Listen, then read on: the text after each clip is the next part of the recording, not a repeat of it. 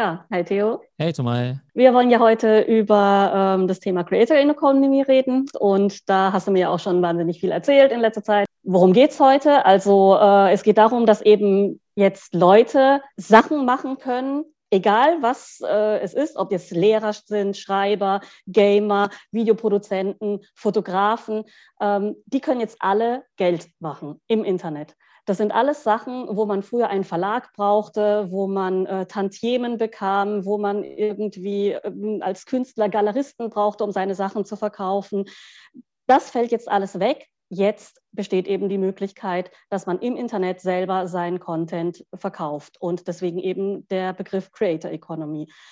Dann gab es ein paar Zwischenstufen, also dass man jetzt bei YouTube Werbung schalten konnte vor seinen eigenen Content und äh, das ging dann über in ähm, Richtung Product Placement, dass man selber die Werbung dann ja äh, platziert hat und ging dann weiter in Richtung diese Plattform, über die wir jetzt sprechen werden, Patreon, ähm, Twitch, Cameo, OnlyFans, Substack. Und da wirst du uns ein bisschen was dazu erzählen, Theo, wenn ich das richtig verstanden habe. Ne? Hast, also da hast du dich jetzt auch eingehend damit beschäftigt und auch ja, dich in die eine oder andere Plattform eingeloggt. Genau, also die Creator Economy ist aus meiner Sicht so eins der größten Movements jetzt so in, die, ja, in den nächsten, weiß ich, 10, 20 Jahren. Und der Unterschied ist eben, dass du jetzt eben nicht nur große Celebrities hast wie Kim Kardashian, die jetzt eben große Influencer sind. Und klar, die haben schon immer Millionen von Dollar verdient. Und die brauchen jetzt letztendlich auch diese ganzen Plattformen nicht unbedingt, weil sie eben auch über normalen Celebrities-Status eben schon Geld verdienen konnten. Ähm, was jetzt eben neu ist, ist, dass du eben auch als Nicht-Programmierer eben digitale Geschäftsmodelle aufbauen kannst das heißt, du kannst einen Online-Shop über Shopify eröffnen, du kannst bezahlte Podcasts publishen, bezahlte Newsletter oder eben auch äh, ja, Videobotschaften über Cameo versenden, worüber wir gleich sprechen werden. Und das Interessante ist eben, dass sich durch diese Tools eine sogenannte Creator Middle Class eben rausbildet, weil man fragt sich ja immer so ein bisschen, naja, irgendwie Influencer werden. Ähm, da gibt es ja quasi nur, ja, ganz, ganz groß, also irgendwie Millionär oder eben gar nichts. Und jetzt gibt es eben diese sogenannte Middle Class. Das heißt, dass eigentlich, egal was du machst, wirst du wahrscheinlich irgendwie, wenn du dir Mühe gibst, irgendwie zwischen 50.000 und 200.000 200 Dollar im Jahr damit verdienen können, ähm, wenn du eben diese ganzen Tools eben auch benutzt. Und klar, wenn du es halt richtig gut machst, dann kannst du natürlich noch mal viel mehr damit verdienen. Aber ich glaube, das ist halt das Spannende, dass jetzt im Prinzip jeder theoretisch sich die Frage stellen könnte, will ich jetzt auch Creator werden? Will ich meinen Job als Steuerberater, als angestellter Tanzlehrer oder Fitnesstrainer eben kündigen? weil es eben eine realistische Option drauf gibt, dass man damit zumindest mal äh, sein normales Ge Gehalt leicht verdienen kann, was ist leicht, aber reinholen kann, realistischerweise, oder vielleicht sogar noch deutlich mehr.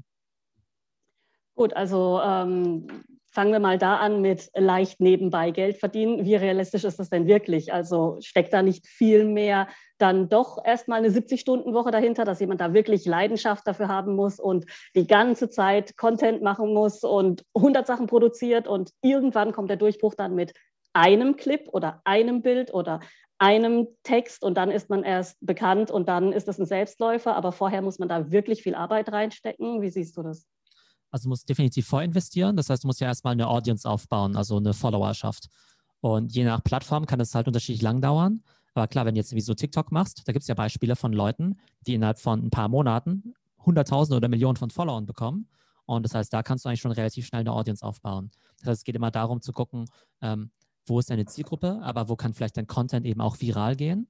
Wobei es dann eben nicht nur ein großer viraler Hit möglicherweise eben ist, dass du das eine Video machst, sondern du musst halt beständig halt immer Content liefern und dann wirst du automatisch dann eben schon eine größere Audience eben auch erreichen. Aber klar, du musst erstmal in Vorleistung gehen und je mehr Follower du hast, desto wahrscheinlicher ist es dann auch, dass es eben Leute gibt, die dich halt in deinen ja, Projekten unterstützen wollen oder dir vielleicht sogar direkt Geld geben möchten.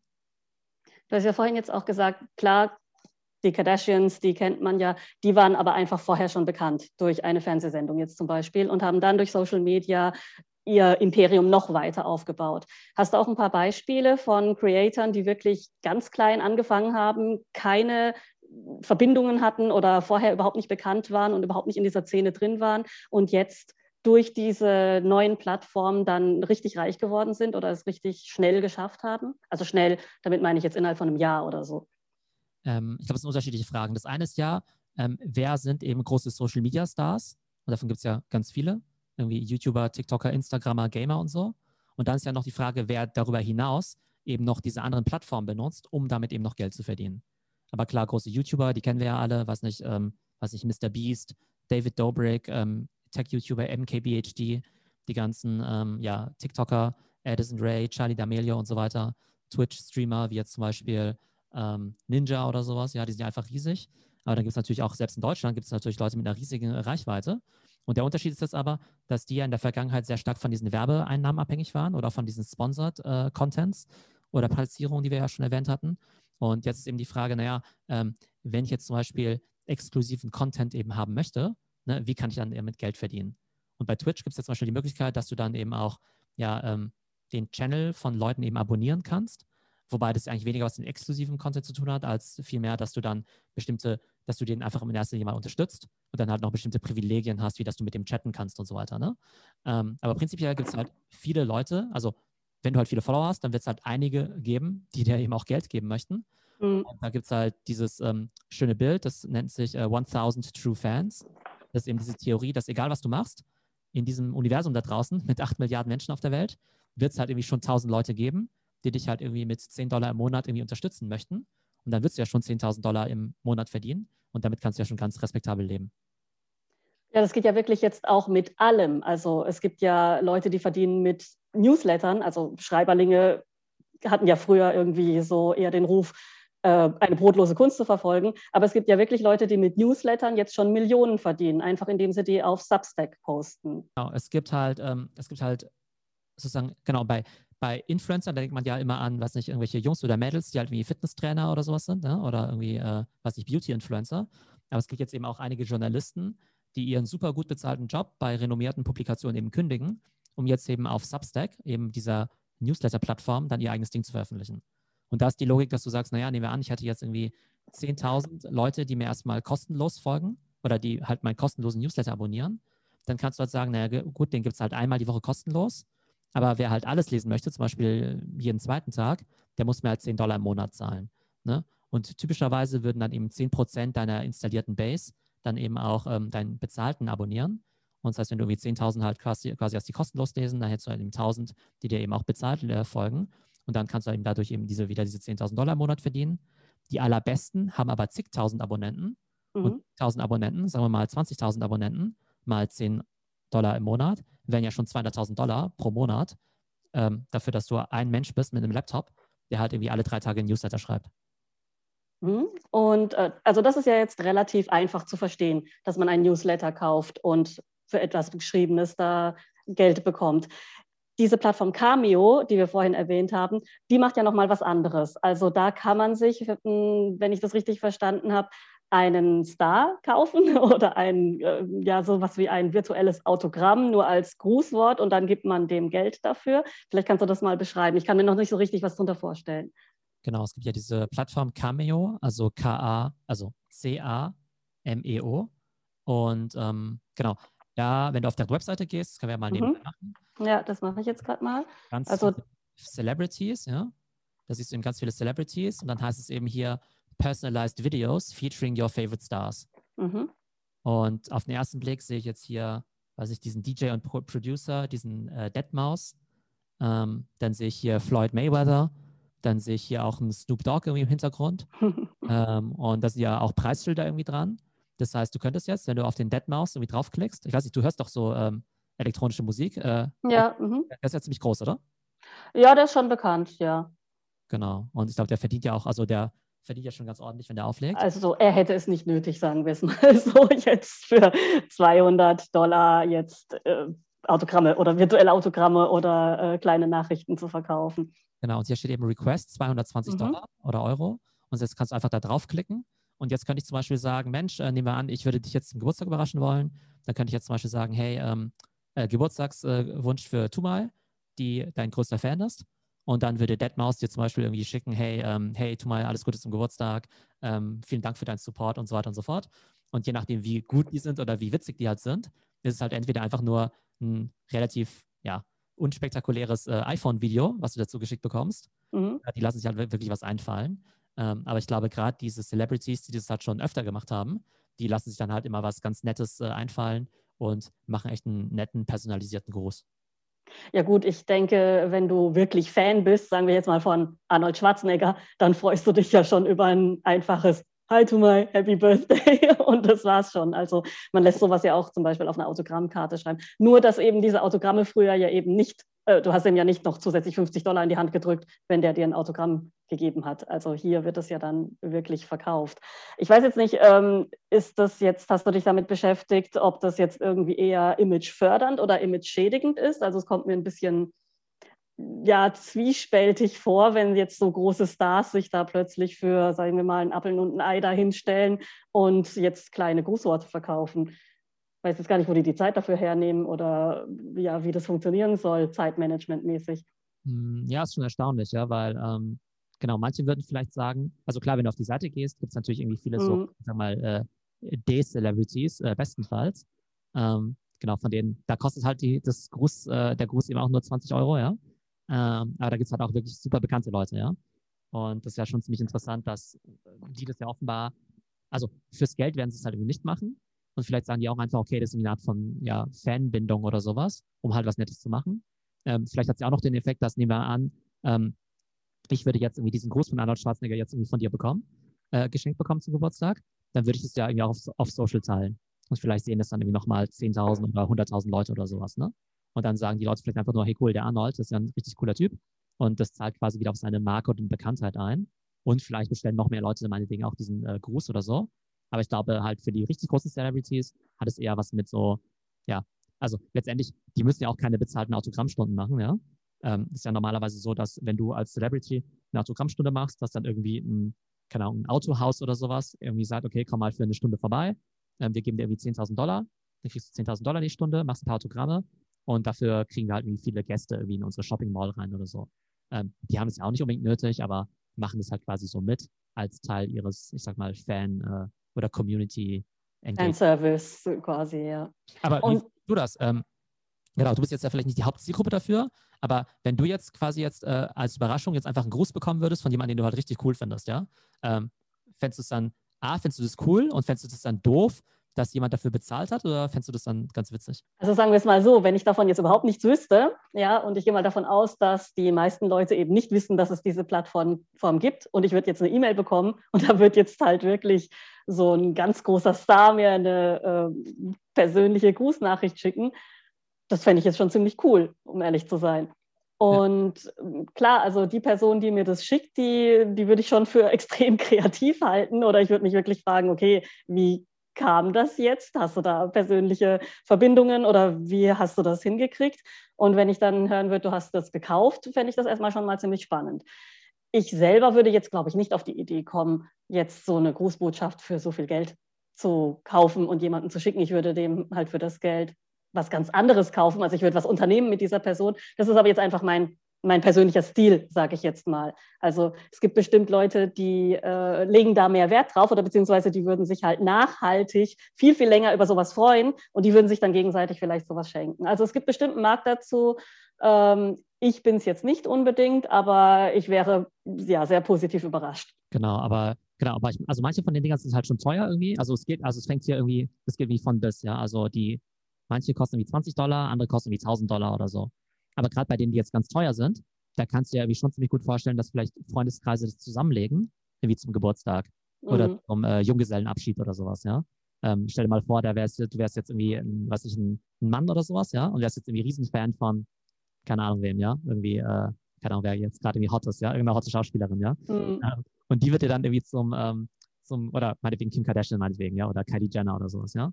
Und dann wird irgendwie Kylie Jenner irgendwie Nachricht schicken und sagen, ähm, oh, hey, schade, dass du jetzt irgendwie vom Markt bist, ähm, äh, aber alles Gute für die Hochzeit und alles Gute für euren Weg oder sowas, ja? Ist ja irgendwie auch schon, schon ganz lustig.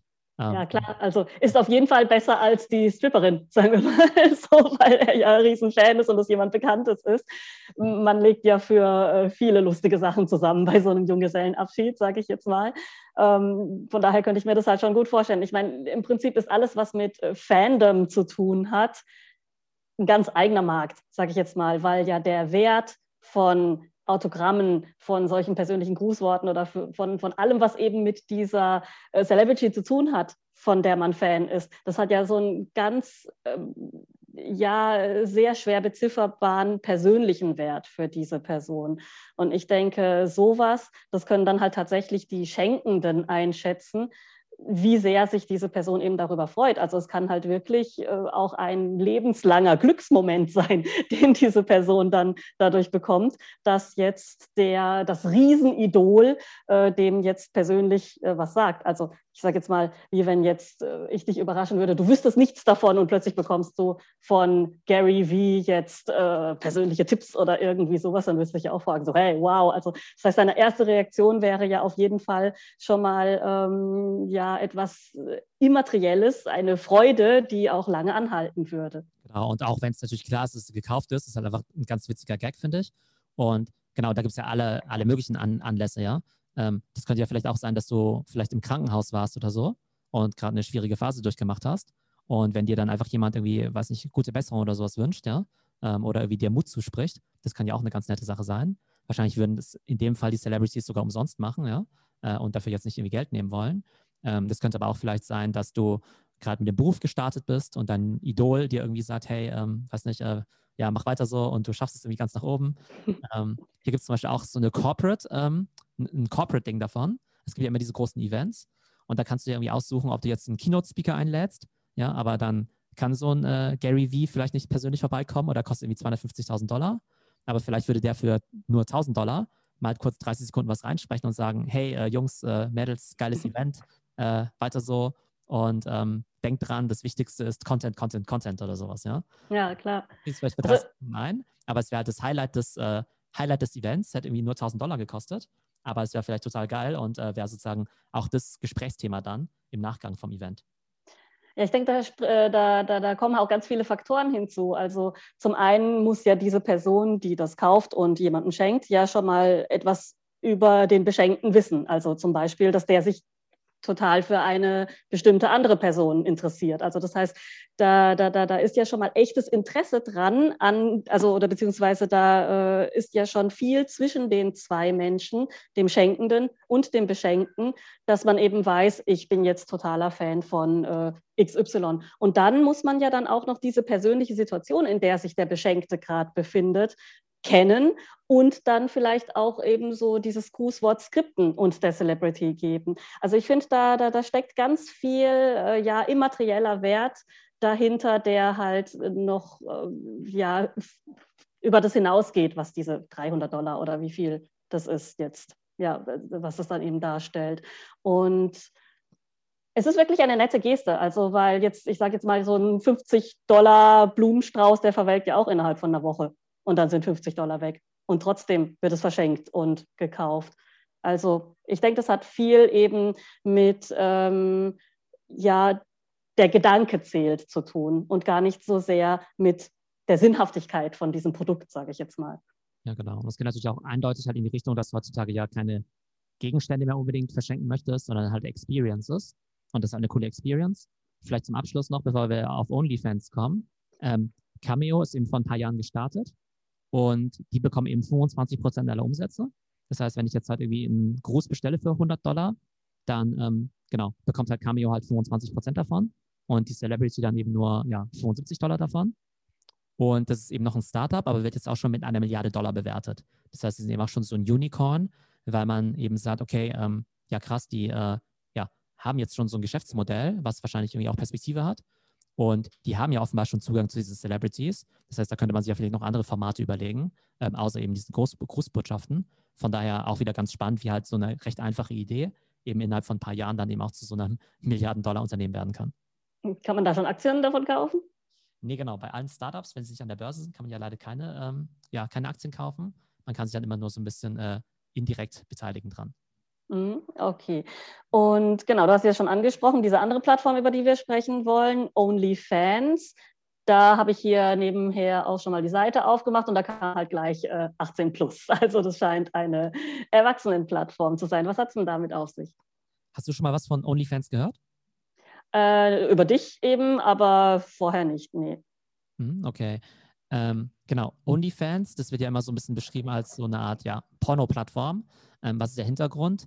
Ähm, genau, die können also, äh, ich sage mal, ja, Pornodarsteller kann man sie ja nennen oder irgendwie Stars der Erwachsenenunterhaltung, der Erwachsenen. Äh, Ach, wir können sie ruhig Pornodarsteller nennen. Man kann sie Pornodarsteller nennen. Ähm, genau, das ist ja so, dass die ja tatsächlich jetzt ziemlich ausgebeutet werden, weil die halt, ne, die machen ja ihre Filme und kann man jetzt irgendwie gut finden oder nicht. Aber letztendlich werden ja ihre ganzen Sachen ja einfach so gerippt und dann halt irgendwie auf so Plattformen wie, keine Ahnung, YouPorn und so weiter ja einfach so kostenlos äh, zur Verfügung gestellt und die können damit ja irgendwie kein Geld verdienen. Dann fallen sie natürlich für traditionelle Sponsorships halt irgendwie raus, weil auch wenn sie bekannt sind und Fans haben, würde jetzt ein Coca-Cola jetzt wahrscheinlich jetzt keine Pornstars irgendwie sponsern. Das heißt, die Art und Weise, wie sie eben Geld verdienen können, das ist halt irgendwie schon relativ begrenzt. Und eine Möglichkeit hat sich eben in den letzten Jahren etabliert und ist eben OnlyFans. Und das kannst du dir vorstellen wie so eine Art ähm, Instagram hinter einer Paywall. Das heißt, du kannst dort deinem persönlichen Favorite, ja, also wir, also genau, es sind nicht nur Pornostars, sondern auch normale Leute, ähm, aber du kannst da deinem Favorite eben folgen, zum Beispiel für 10 oder 20 Dollar im Monat. Und dort gibt es dann eben exklusiven Content zu sehen, den es sonst halt nirgendwo anders gibt. Das heißt, vielleicht gibt es dann im Fall der Pornstars vielleicht auf Instagram quasi die angezogenen Bilder, auf äh, OnlyFans dann vielleicht die etwas freizügigeren. Aber es könnte zum Beispiel auch ein Fitnesstrainer sein, der vielleicht auf äh, Instagram vielleicht irgendwie nur ja, relativ allgemeine Fitness-Tipps gibt, aber dann eben auf OnlyFans vielleicht Trainingspläne oder Ernährungspläne nochmal reinstellt.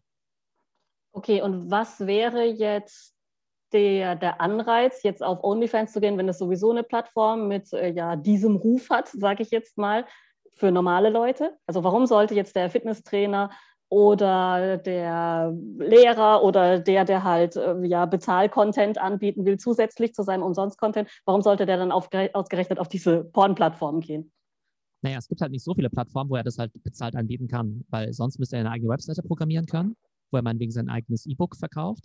Ähm, ist ja auch nicht so einfach. Und es geht ja auch darum, dass ja auch so ein Abo-Modell ist. Das heißt, bei OnlyFans kaufst du ja nicht nur einmal ein PDF irgendwie für 20 Dollar, sondern du abonnierst halt die Leute für genau 20 Dollar im Monat und dann gibt es dann nochmal spezielle Sachen, dass du sagen kannst, zusätzlich zu dem 20 Dollar Abo kannst du eben nochmal bestimmte Videos irgendwie freischalten oder sowas, ja. Also, ne, die dann nochmal irgendwie 15 Dollar kosten. Oder du kannst irgendwie nochmal zusätzlich Trinkgelder geben. Das heißt, alles, was sozusagen mit Bezahlvorgängen und so zu tun hat, das kann halt in der Form derzeit nur OnlyFans. Und dann sagen sich dann eben auch Leute, wie eben die Fitnesstrainer oder meinetwegen die Professoren oder so, Mensch, ähm, ja, ich weiß, das hat einen bisschen komischen Ruf, aber letztendlich hat es genau die Funktionalität, die ich eben brauche. Okay, also das musst du mir jetzt nochmal genauer erklären. Äh, ist das einfach die Infrastruktur von OnlyFans, dass du sagst, ja, das kann man bis jetzt nur auf OnlyFans, weil zum Beispiel jetzt den bezahlten Newsletter, da haben wir ja vorhin schon drüber geredet, das kann man auf Substack zum Beispiel machen. Ähm, dann hatten wir auch schon, also jetzt nicht in diesem Gespräch, aber vorher hatten wir auch schon mal drüber gesprochen, äh, auf Twitch zum Beispiel gibt es auch Möglichkeiten, dass man da äh, direkt Leute bezahlt. Aber das ist nur für Gaming dann. Und ähm, Substack, wie gesagt, nur für Schriftliches, ist jetzt bei OnlyFans die Infrastruktur so aufgebaut, dass man alle Formate da bedienen und verkaufen kann? Oder was ist daran jetzt besonders? Hm, also grundsätzlich versuche ich jetzt viele Plattformen auch solche Paid-Features anzubieten, damit eben zum Beispiel Leute, die jetzt auf Twitter groß sind, ähm, nicht jetzt zu Substack oder zu OnlyFans abhauen müssen, sondern es theoretisch auch direkt auf Twitter anbieten können. Ja? Das ist so ein neues Feature, das bald kommen wird, das heißt Super Followers dass du sagen kannst, okay, meine Super-Follower, die zahlen 5 Dollar im Monat und dafür können sie halt irgendwie bestimmte Contents eben von mir bekommen. Ähm, genau, das heißt, es könnte sein, dass theoretisch OnlyFans vielleicht bald überflüssig wird, wobei die Frage auch wäre, ob Twitter jetzt zum Beispiel auch die Pornstars jetzt hosten würde, ja, also mhm. den Inhalt dort anbieten. Aber eben auch für normale Menschen ist es halt so, dass aktuell halt einige von diesen Features jetzt halt eben nur auf OnlyFans erhältlich sind.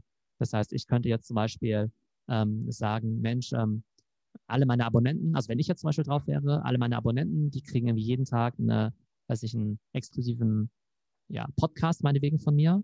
Ähm, aber wenn du mir nochmal 100 Dollar extra gibst, dann gibt es mir mal ein E-Book mit meinen besten, weiß nicht, Business-Ideen oder meinen besten Investment-Tipps für die besten. Oder genau, Aktientipps oder ja, irgendwie genau. sowas ganz Konkretes. Also es geht im Prinzip darum, dass du halt sagst, ich habe verschiedene Arten von Content und ich will A, überhaupt Geld dafür verlangen, aber dann vielleicht auch noch in verschiedenen Abstufungen wie so Premium-Abo, Super Premium-Abo oder Special Content. Ja, könntest du dir vorstellen, dass du da einsteigst bei OnlyFans oder jetzt, okay, bei Cameo vielleicht, das kommt vielleicht noch, aber bei OnlyFans, dass du da dann Inhalte anbietest und wenn ja, was wäre das im ersten Gang? Was könntest du dir vorstellen, was zum Beispiel über das hinausgeht, was du jetzt schon umsonst anbietest? Genau, also ich persönlich ähm, bin jetzt niemand, der jetzt irgendwie äh, OnlyFans oder so verteufelt oder so. Ich finde das eigentlich ziemlich cool. Ähm, und hätte jetzt auch keine Probleme damit, dass es dort eben mehr so, äh, was nicht, so, ja, Nackt-Content oder sowas gibt. Ähm, ich persönlich würde da jetzt wahrscheinlich nicht hingehen, weil wenn ich jetzt irgendwie bezahlten Content anbieten würde, dann wäre das wahrscheinlich ein bezahlter Newsletter und ein bezahlter Podcast. Und das würde ich dann eben eher über Substack machen. ähm, Clubhouse selber wird ja auch bezahlte Features anbieten, dass du da, dass die Zuhörer dir Trinkgelder geben können, ähm, dass du bezahlte, ja, geschlossene Räume machen kannst oder eben auch Abos. Das heißt, da wäre dann sozusagen das Thema Clubhouse eben auch abgedeckt. Und LinkedIn tatsächlich möchte quasi auch solche Paid-Features anbieten. Das heißt, bei LinkedIn habe ich ja recht viele Follower und da wäre es eben denkbar, dass man vielleicht sagt, okay, ähm, du kannst direkt auf LinkedIn jetzt auch deinen Paid-Newsletter starten oder auch so eine Art Clubhouse-Session machen, aber nur für Superfans, die halt jetzt den Dollar im Monat zahlen. Das heißt, ähm, für mich wäre jetzt OnlyFans wahrscheinlich jetzt nicht so das relevante Thema und in der Tat müssen die halt irgendwie gucken, dass sie sozusagen von den Features her nicht von anderen überholt werden, beziehungsweise nicht, andere, nicht alle anderen Plattformen, ich sag mal, für, seriö für seriöse Creator halt die Lösung schon anbieten und OnlyFans am Ende halt dann doch nur auf den äh, ja, Pornstars sitzen bleibt. Mhm. Also das OnlyFans hört sich jetzt für mich auch eher so an wie der Bauchladen für Leute, die irgendwo schon anderweitig bekannt sind und dann halt zusätzlich noch verschiedene Sachen auf OnlyFans anbieten wollen.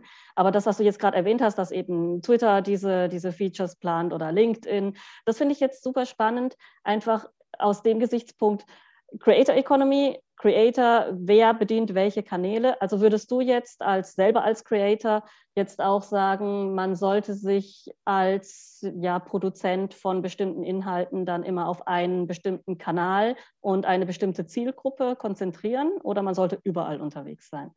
Also ist ein YouTuber jetzt ein YouTuber, ein Instagrammer ein Instagrammer und ein LinkedIner ein LinkedIner oder äh, ist man oder sind diese Leute generell eigentlich Creator und haben ihre Produkte überall?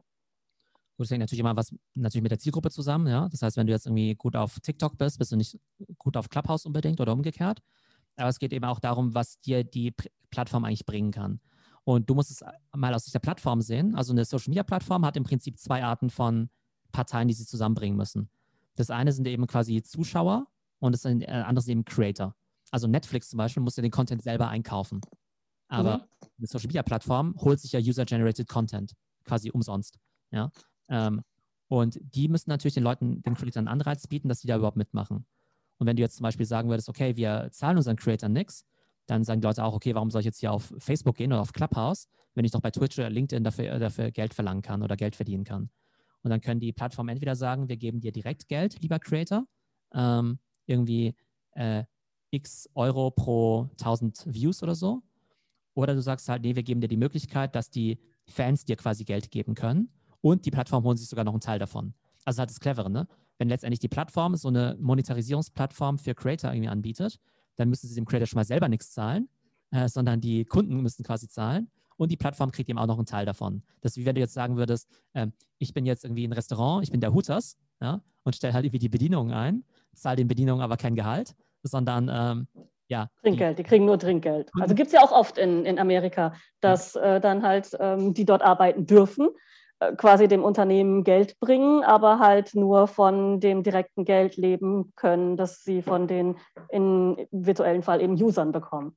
Genau, und so gesehen würde sich dann halt äh, der Hooters dann auch nochmal 25 Prozent vom Trinkgeld irgendwie nochmal rausnehmen. Mhm. Ja, zusätzlich zu dem, dass sie die überhaupt nicht bezahlen. Und so gesehen sind halt Social Media Creator, so gesehen halt auch, naja, ich sag mal, äh, Freelancer auf den ganzen Plattformen und werden entweder direkt von denen bezahlt, äh, müssen halt irgendwie zusehen, dass sie von ihren Fans bezahlt werden oder sagen halt, nee, ich kriege eigentlich direkt überhaupt gar kein Geld, sondern baue mir halt irgendwie eine Celebrity auf und kann dann halt nebenbei mein Consulting verkaufen oder Brand Deals machen und so weiter. Ähm, aber das ist halt so das Spannende, ne? dass du halt die verschiedenen Möglichkeiten hast, als Creator mit Geld zu verdienen. Und die Plattform, die kann dir dabei helfen oder nicht. In der Vergangenheit haben sie es natürlich alle abgelehnt und haben gesagt, okay, ähm, nee, das reicht schon, wenn wir denen quasi Follower besorgen über unsere Plattform und wie sie mit den Followern dann Geld machen, ist deren Thema. Aber wenn jetzt natürlich alle Plattformen anfangen, entweder die Creator direkt, ähm, denen direkt Geld zu zahlen oder denen eben solche Features zu bieten, dann müssen natürlich alle anderen auch aufholen. Mhm. Also, was ich jetzt auch noch spannend finde, ist die Frage, vielleicht kannst du das hm, mir auch erklären, was ist denn jetzt genau der Unterschied zwischen Influencer-Marketing und äh, Creator Economy? Also, das fließt wahrscheinlich ineinander über, aber bis jetzt war die ganze Zeit von Influencer-Marketing die Rede. Also, Influencer ist halt das Ding, dass ähm, halt andere mit dir halt Werbung machen. Also, Influencer-Marketing mhm. ist ja, dass andere Firmen halt sagen: Hey, heb mal den Proteinshake in die Kamera rein und dafür geben wir dir irgendwie 5000 Euro oder sowas. Ne? Das ist halt so wieder dieses werbebasierte Modell. Und Creator Economy ist dann eher, dass du quasi eher direkt sozusagen von deinen von deinen Fans quasi Geld verdienst. Ja? Und das ist jetzt auch wieder die Frage, ne, ob jetzt die Fans sagen, hey, da finden wir aber doof. Ähm, eigentlich will ich ja alles umsonst haben. Aber wir sehen eben gerade bei den Fans, dass es halt irgendwie sehr, sehr viele gibt, die ihre Creator gerne unterstützen und eigentlich lieber sogar ihren Creatoren 10 Dollar im Monat geben, als jetzt 10 Dollar im Monat für einen Kinobesuch auszugeben oder für, keine Ahnung, Netflix oder Disney Plus oder sowas. Obwohl du natürlich sagen könntest, theoretisch, naja, bei Disney Plus, da kriege ich halt irgendwie eine Million Filme und vom Creator kriege ich in Anführungszeichen nur zwei Newsletter die Woche oder nur zweimal den Podcast die Woche, ähm, wo ich die Information theoretisch auch woanders umsonst kriegen könnte. Das heißt, es geht schon darum, dass du halt die Creator gerne magst und die eben auch supporten möchtest. Okay, also das wäre jetzt hier quasi so ein Direct-to-Consumer-Ansatz für geistige Güter. So gesehen schon, genau. Und es, und gibt ja halt die Möglichkeit, also ne, du kennst es ja auch bei Journalisten zum Beispiel. Journalisten werden jetzt in der Regel ja nicht so mega gut bezahlt ähm, oder der Arbeitsplatz ist ja auch nicht mal ganz sicher.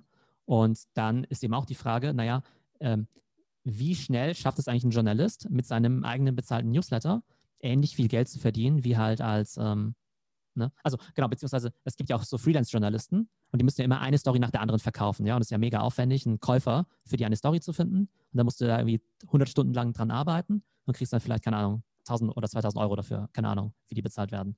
Und so könntest du halt sagen, nee, ich mache jetzt nicht irgendwie Job für Job, sondern ich beschreibe halt immer nur für meine Abonnenten, für meine Leser, bin quasi meine eigene Zeitschrift mit Abonnenten und bin halt quasi diesen 1000 Leuten halt verpflichtet, denen dreimal die Woche was Cooles zu schreiben und die geben mir halt dafür irgendwie so 10 Dollar. Ne? Und das Ding ist halt auch, dass jetzt manche vielleicht auch denken, ja Mensch, ich kann jetzt ja einmal den Newsletter von dir abonnieren und dann einmal dein gesamtes Archiv lesen und dann nur einmal diese 10 Dollar zahlen, dann weiß ich irgendwie alles.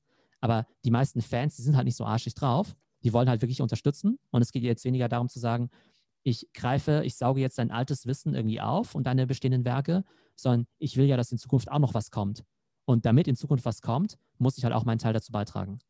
Also es hat ja auch was mit Wertschätzung zu tun und mit äh, ja, direktem Unterstützen. Also das ja, hat ja auch irgendwie so eine Art äh, Sponsoring-Charakter oder im Fall von Künstlern Mäzen-Charakter, dass du eben etwas unterstützt, was so nicht leben könnte. Also weil, weil man eben früher den, den Umweg über einen Verlag gehen musste oder über andere Möglichkeiten, da jetzt ja die Leute anzustellen.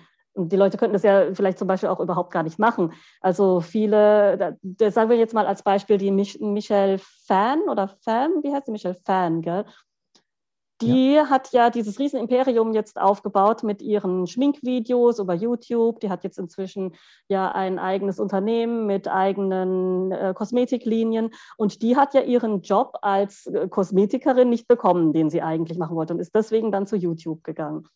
Und ähm, ohne YouTube wäre sie jetzt vielleicht arbeitslose Kassiererin oder, oder sie wäre Kassiererin oder halt jedenfalls nicht in der Kosmetikbranche tätig. Wie siehst du das? Also ich meine, es gibt ja jetzt äh, von, sagen wir mal, eine Million kosmetikinteressierten Mädels, die jetzt ihre Traumausbildungsstelle nicht bekommen haben, vielleicht eine einzige Michelle Fan, die dann durch ja, YouTube so berühmt wird und dann Unternehmerin wird und so erfolgreich wird diese ganze Creator Economy, ja, Blase nenne ich es jetzt einfach mal, die vermittelt ja irgendwie den Eindruck, jeder kann es schaffen, jeder kann jetzt durch diese Plattform Geld machen, jeder muss nur seine Passion finden und äh, das vermitteln und dann kommen die Fans irgendwann von alleine und geben dir jetzt auch noch direkt Geld, ohne dass du dich an Werbung verkaufen musst oder so. Wie wahrscheinlich ist das denn tatsächlich? Ähm, also es ist wahrscheinlicher, als viele Leute denken. Also klar schafft es irgendwie nicht jeder, ähm, du musst halt viel Zeit eben rein investieren, aber es ist eben nicht so, dass es eben nur diese Ausreißer nach oben gibt, eben diese Mega-Millionäre, sondern wie gesagt, diese Mittelklasse, die ist eben ganz wichtig, wo du halt irgendwie zwischen 50 und 200.000 Euro verdienen kannst. Ich glaube, das wird eben immer realistischer und dann, ne, also, ne, was, was verdient ein Journalist zum Beispiel? Ja, der, die meisten verdienen nicht 200.000 Euro. Ähm, das heißt, da wirst du wahrscheinlich relativ schnell in einen Bereich kommen, wo das interessant sein könnte. Aber es könnte zum Beispiel auch ein Unternehmensberater sein, der vielleicht sagt, hey, ähm, ist voll scheiße, in meinem Flugzeug zu sein und irgendwie äh, 100 Stunden die Woche zu arbeiten. Das wäre dann, wenn ich jetzt irgendwie mein eigener kleiner, meinen eigenen kleinen Business-Newsletter rausbringe, wo ich irgendwie über Unternehmensstrategie spreche. Vielleicht ist der sogar noch mal ein bisschen teurer. Vielleicht kostet der sogar nicht nur 10 Euro im Monat, sondern nur, sondern 100 Dollar im Monat. Aber richtet sich halt auch an Leute, die es irgendwie von der Steuer absetzen können oder so als Betriebsausgaben. Naja, und wenn du jetzt einen Newsletter hast, der 100 Dollar im Monat kostet, dann brauchst du ja nicht nur noch, dann brauchst du ja nicht mehr 1000 True Fans, sondern nur noch 100 True Fans die dich halt quasi finanzieren, ja. Also je nischiger du bist, desto interessanter kann es eben auch werden. Und deshalb glaube ich halt, dass es halt für immer mehr Leute eine Alternative wird. Und ich glaube, dass halt irgendwie Leute, die jetzt vielleicht schon ein bisschen älter sind, ähm, was ist älter? Ja, kann man nicht alles im Alter mhm. machen. Aber wenn du jetzt irgendwie, sag mal, 60 bist, ja, und, oder 55 und einen sicheren Job bei BMW hast, dann wirst du dich wahrscheinlich jetzt nicht als Creator selbstständig machen. Aber wenn du jetzt irgendwie beim Berufseinstieg bist, also kurz davor oder vielleicht erst ein paar Jahre gearbeitet hast und sagst, hey, ähm, eigentlich kenne ich mich noch super gut aus mit irgendwie TikTok oder sowas. Warum soll ich jetzt irgendwie Social Media Marketing Manager jetzt bei, keine Ahnung, äh, BMW sein, um dort irgendwie TikTok-Werbung zu machen, anstatt entweder meine eigene Agentur aufzumachen oder eben als Creator sozusagen ähm, ja mein eigenes äh, TikTok-Marketing-Newsletter äh, oder so rauszubringen. Ne? Also, äh, also Antwort, es werden immer, also es wird immer mehr Leute, die das geben, äh, immer mehr Leute geben, die das machen werden. Je besser du in Social Media bist, desto wahrscheinlicher ist es, weil du dir halt erstmal halt so eine Reichweite aufbauen musst. Aber deshalb auch mein Tipp für jeden, der sich halt irgendwie mal überlegt, entweder selbstständig zu werden oder auch in Richtung Creator zu gehen, aber jetzt noch einen normalen Job hat, der sollte jetzt schon ganz nebenbei ganz viel äh, Zeit und äh, Aufwand in seine ja, Social Media Audience investieren. Ähm, auch wenn du den Absprung vielleicht erst in zwei Jahren eben planst, weil du brauchst eben einfach diese Reichweite, um überhaupt erstmal Fans äh, ja, haben zu können, die dich dann vielleicht unterstützen. Also vielleicht kannst du mal diesen, diesen potenziellen Markt noch mal ein bisschen beschreiben, dass man sich das ungefähr vorstellen kann als äh, ja, angehender Creator, sage ich jetzt mal. Ähm, diese Möglichkeit, Leute zu erreichen, die einem auch Geld geben können. Wieso ist die jetzt so riesig? Also vorher ja, war, waren ja potenzielle Märkte relativ klein.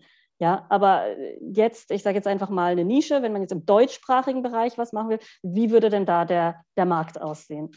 Also im Prinzip liegt es ja daran, dass sich einfach der, die komplette Media ja Richtung Digital verschiebt, ja.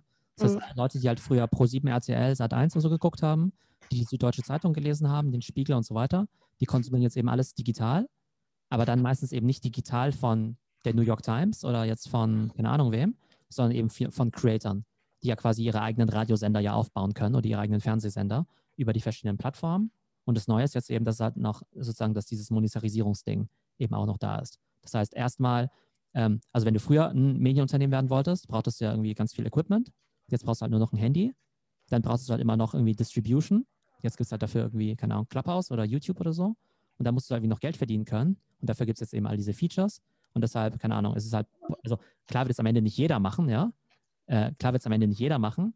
Aber ich denke, gerade jetzt Experten, also Leute, die jetzt nicht Beauty-Influencer sind, aber sich halt mit Elektromobilität gut auskennen, da wird es Leute geben, oder da gibt es jetzt schon, die einfach den Tesla Daily Newsletter machen und einfach nur über Tesla schreiben, Tesla so geil finden, ihr ganzes Leben irgendwie Tesla widmen und halt mehrere hunderttausend Dollar im Jahr verdienen können, indem sie jeden Tag zehn Minuten was über Tesla erzählen können.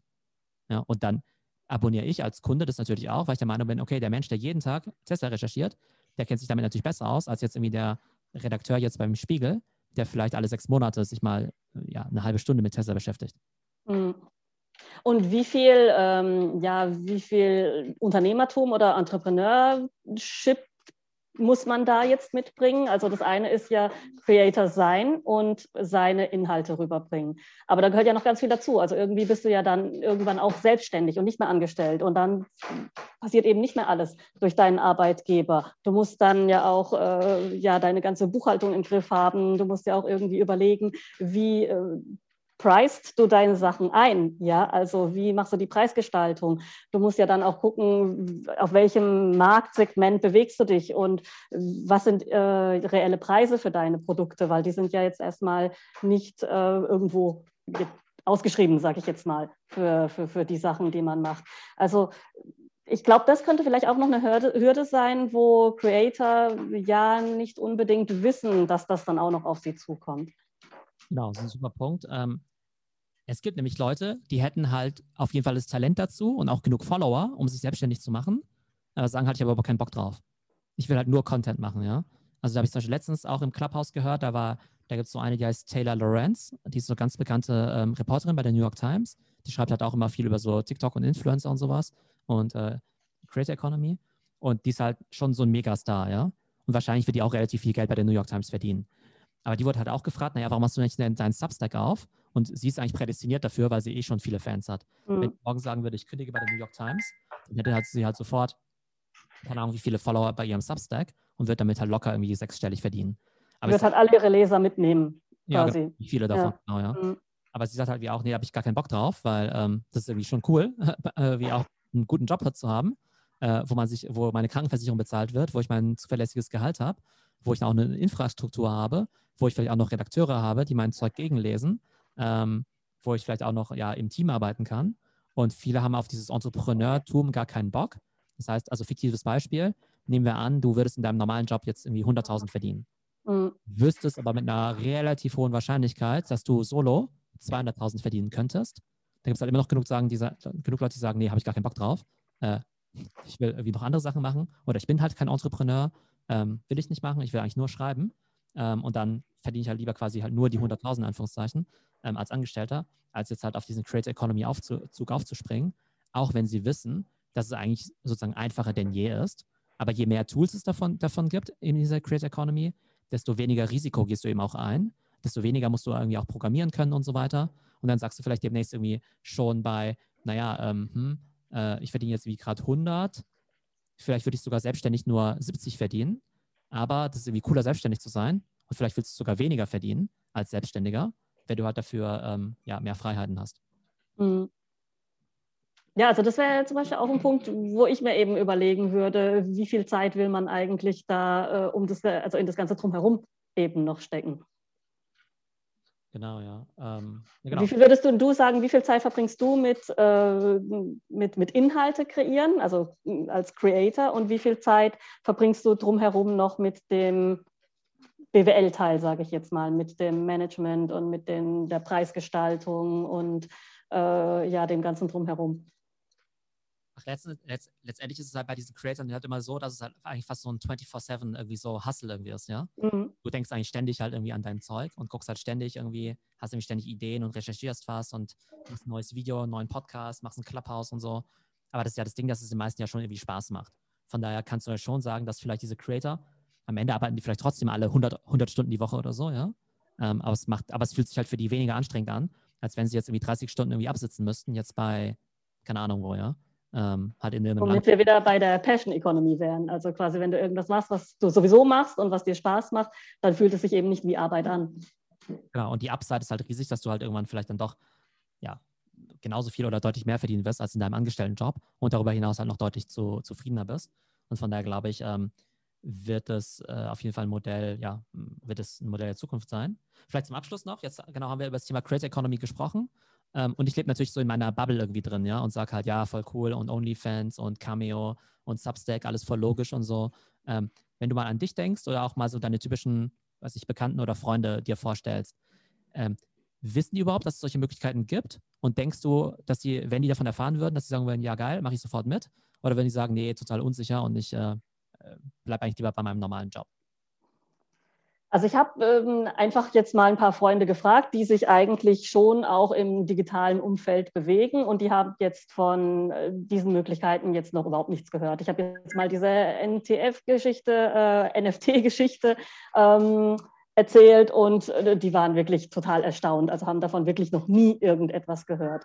Und jetzt Patreon, Substack und so weiter. Ich glaube jetzt nicht, dass das jetzt ja allgemein bekannt ist und dass das jetzt ein Berufswunsch wäre, sage ich jetzt mal.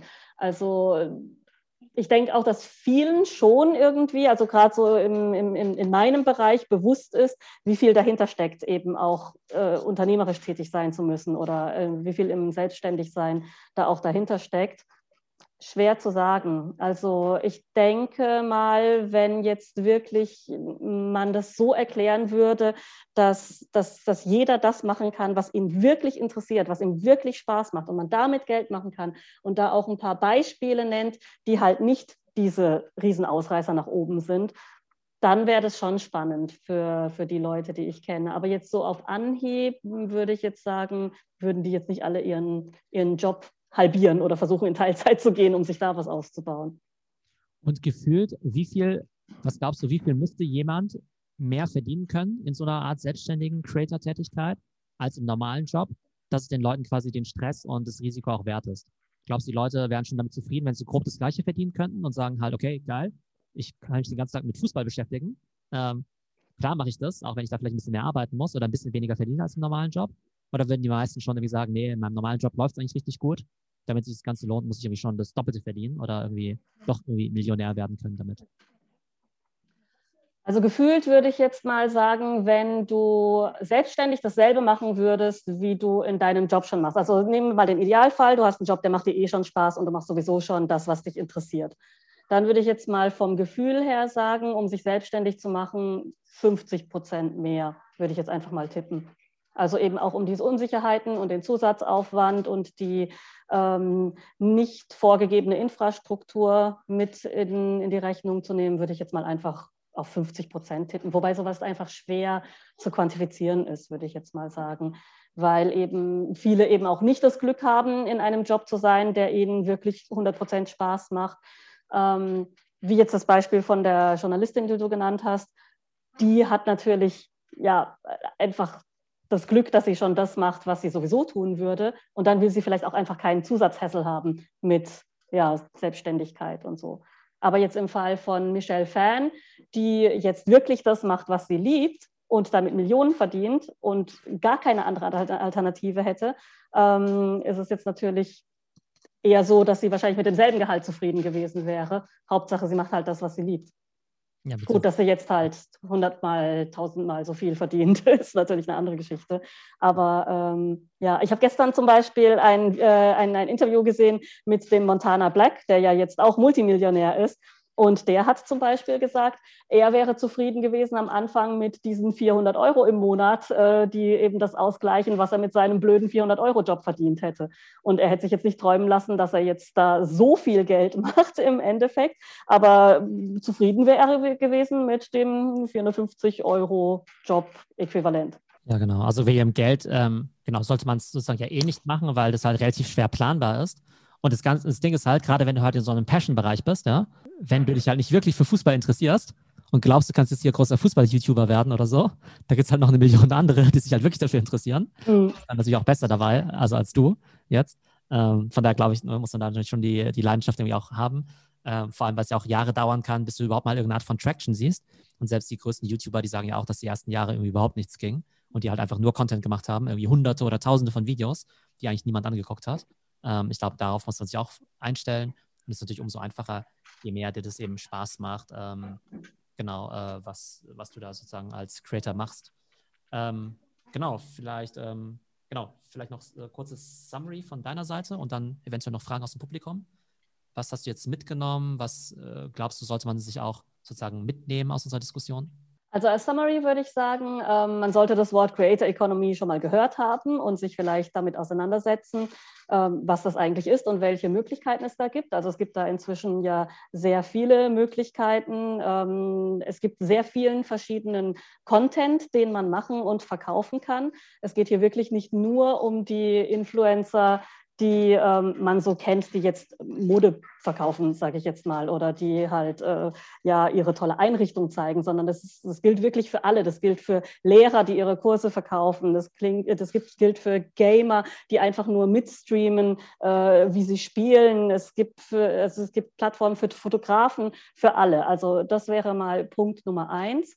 Ähm, Punkt Nummer zwei, den ich mitnehmen würde, wäre, dass äh, es eben diese Middle-Class-Content-Creator gibt, die eben ja auch äh, ja im mittleren Bereich, sage ich jetzt mal, gut äh, Geld verdienen und gut leben können, ohne gleich Multimillionär zu werden. Ähm, aber man kann das dann halt äquivalent zu einem normalen Job sehen und da auch Geld verdienen. Und den letzten Punkt würde ich sagen, man sollte sich wirklich darüber bewusst sein, dass Creator sein nicht nur bedeutet, Content zu machen, sondern eben auch Entrepreneur zu sein. Und dass man sich da dann eben auch vorher Gedanken machen sollte, bevor man versucht, das zu planen, dass man da ja viel Selbstständigkeit sein muss, viel Drive, viel Motivation mitbringen muss und auch mit Rückschlägen fertig werden muss und dass es eben nicht planbar ist, wie jetzt eine normale Karriere. Nee, super Zusammenfassung. Aber ich glaube gerade deshalb, dass jetzt irgendwie 40-Jährige jetzt auf einmal Creator werden. Also das wird es geben, es wird immer häufiger werden, aber eher die Ausnahme bleiben. Aber gerade bei jungen Leuten ist ja so, die machen ja eh schon die ganze Zeit neben der Schule oder neben dem Studium das, was sie eben spannend finden. Und für die ist es halt A, Berufswunsch Nummer eins, jetzt irgendwie Creator zu werden. Ähm, das ist dann irgendwie so relativ natürlich. Und das Gute ist ja, die müssen ja jetzt keinen sicheren Job kündigen, um das mal auszutesten, sondern die sind ja eh schon die ganze Zeit Creator. Und wenn es halt irgendwie gut läuft, dann können sie halt sagen, dass sie es irgendwie Vollzeit machen oder dann eben nicht mehr weiter studieren müssen oder so. Ähm, und da ist natürlich sozusagen die Eintrittsbarriere nochmal ein bisschen geringer. Genau, aber das wollen wir auch gerne den Leuten im Publikum mitgeben. Creator Economy auf jeden Fall ein super spannendes Thema. Ähm, könnte für euch bedeuten, dass ihr selber Creator werdet, könnte für euch aber auch bedeuten, dass ihr sagt, ich baue Unternehmen im Ökosystem auf. Ups. Äh, ich baue Unternehmen im Creator-Ökosystem auf. Das könnte eine Talent Agency zum Beispiel sein, wo ihr eben Creator eben fördert, denen eben Deals irgendwie vermittelt, Leuten vielleicht helft, in die Selbstständigkeit zu kommen als Creator. Ähm, also da gibt es durchaus ein. Aber prinzipiell folgt mir gerne auf LinkedIn, ähm, hört meinen Podcast an oder ähm, hier auf Clubhouse, weil ich da immer relativ viel zum Thema Creator Economy und Social Media natürlich poste. Dann euch allen noch einen schönen Tag und bis bald. Ja, bis bald.